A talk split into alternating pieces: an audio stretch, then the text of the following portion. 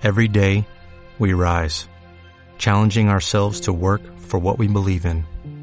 At U.S. Border Patrol, protecting our borders is more than a job, it's a calling. Agents answer the call, working together to keep our country and communities safe. If you're ready for a new mission, join U.S. Border Patrol and go beyond. Learn more at cbp.gov/careers.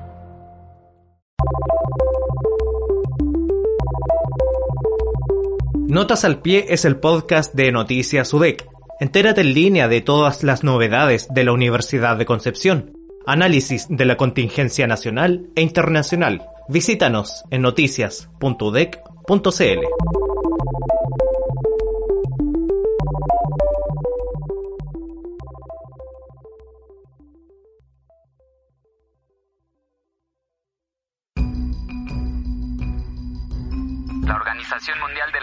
confía totalmente que a finales del 2020 existirán millones de dosis de vacunas para combatir la pandemia. En circunstancias normales puede tomar hasta cinco años desarrollar una vacuna segura y efectiva, pero en la carrera contra el nuevo coronavirus, algunos laboratorios ya están probando sustancias en animales. ¿En qué consiste lo que la prueba que está haciendo Brasil en este momento? Consiste en una vacuna para COVID-19, que es una de las 10 vacunas candidatas que están en este momento en ensayos clínicos en humanos. El tema de las vacunas es participar, gracias a la invitación que hace China, en un estudio clínico en fase 3.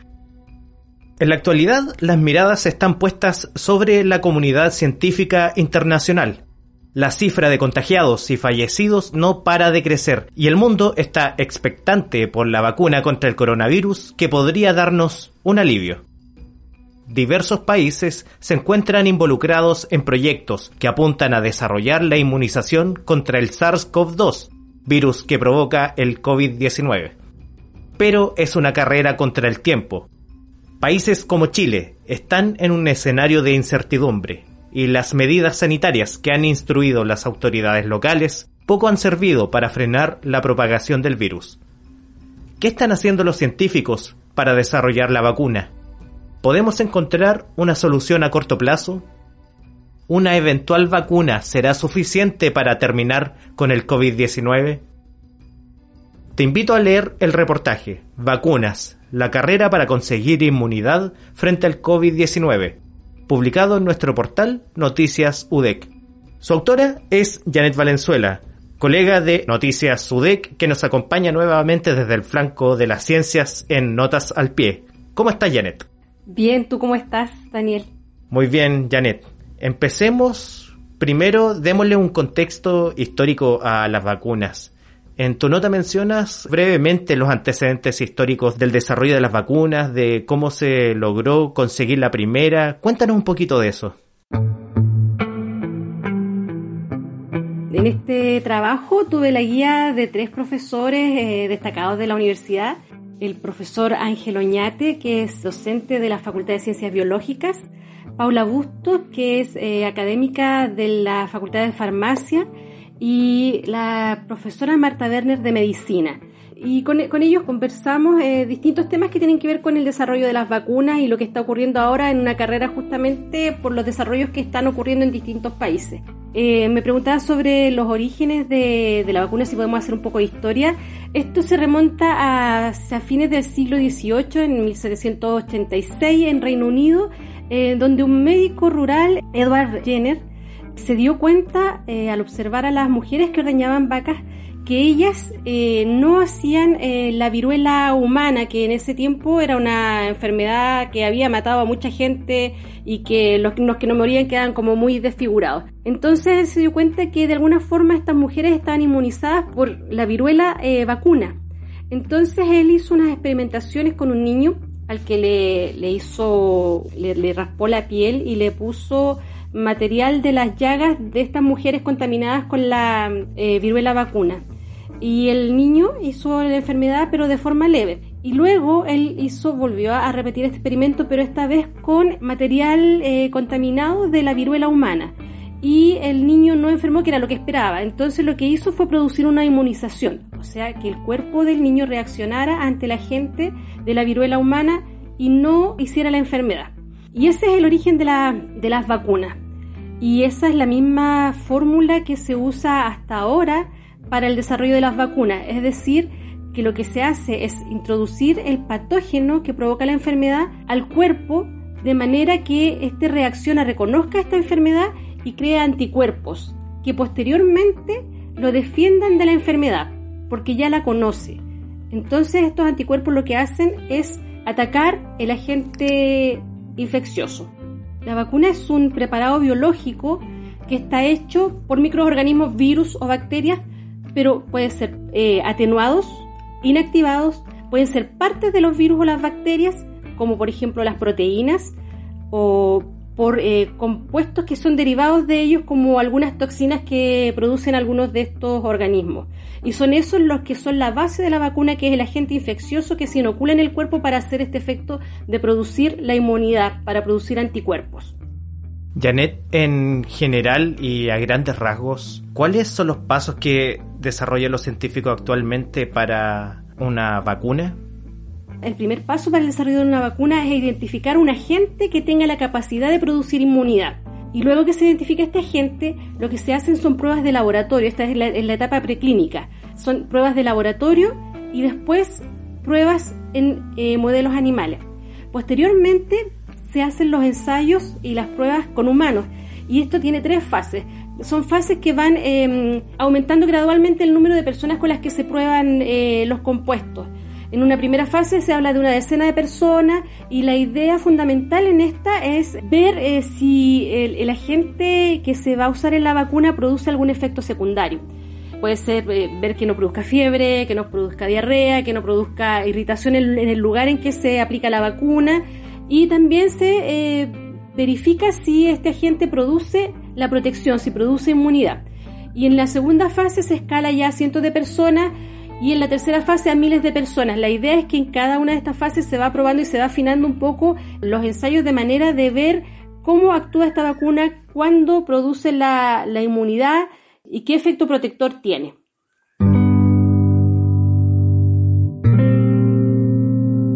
Respecto a las vacunas que se han desarrollado en el pasado, ¿hay diferencias notables en los procesos que se están llevando actualmente para encontrar una vacuna contra el SARS-CoV-2? Lo que pasa es que normalmente lo que se, se dice que se demora una, el desarrollo de una vacuna desde que se inicia, desde que se descubre la gente hasta que se autoriza su uso, transcurren en, en promedio hasta ahora entre 7 a 10 años. Eso es lo que es más o menos el estándar. Pero eh, con lo que está pasando ahora, se ha avanzado súper rápido, súper rápido. Pensemos que estamos hablando de una enfermedad que apareció hace seis meses y ya estamos en desarrollo, en pruebas con humanos en la fase 2, fase 3, que ya están prontas a, partir. Y esto fue posible porque el genoma del, coronavirus que provoca el COVID-19 eh, se hizo muy rápido.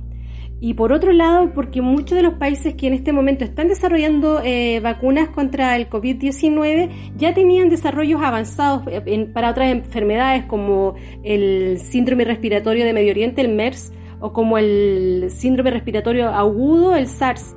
Y otras enfermedades como el ébola son, son eh, desarrollos que estaban avanzados, que ya se habían hecho pruebas y análisis, entonces lo que se hizo fue reorientar esos esfuerzos previos para eh, este nuevo coronavirus.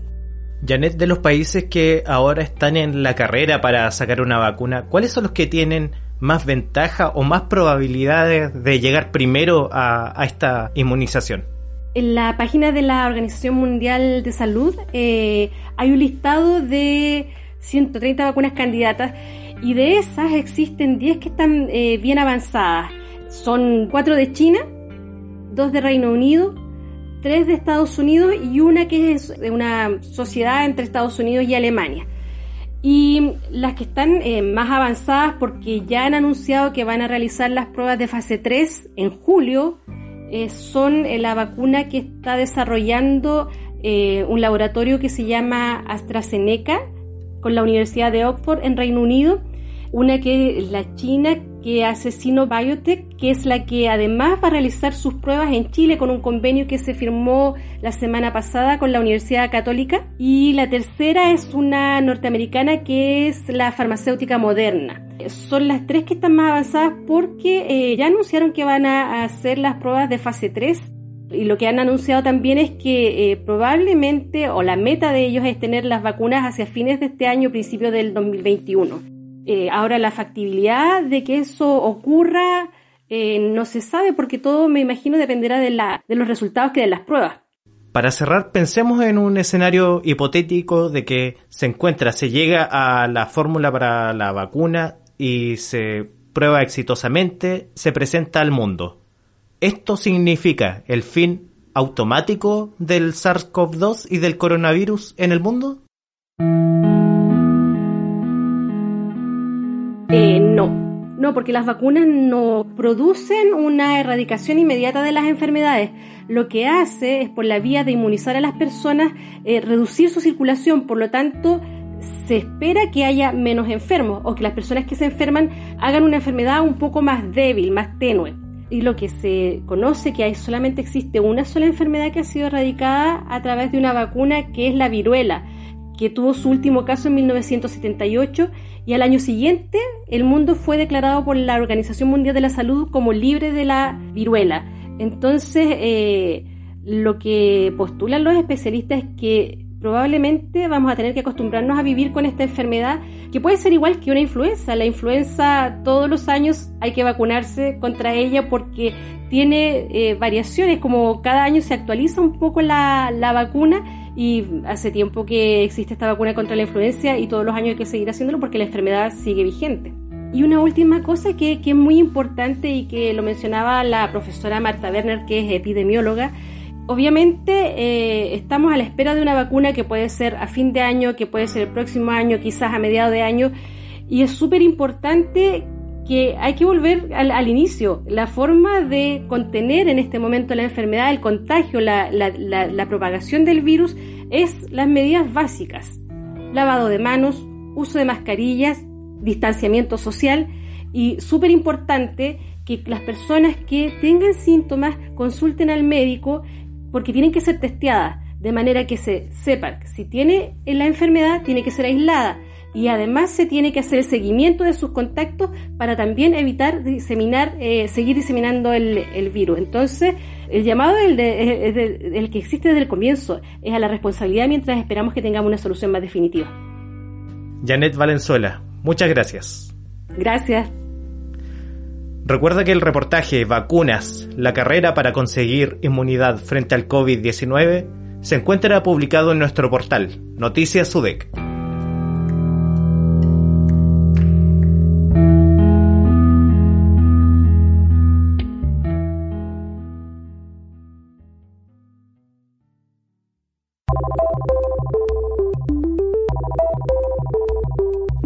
Notas al Pie es el podcast de Noticias UDEC, desarrollado por la Dirección de Comunicaciones de la Universidad de Concepción.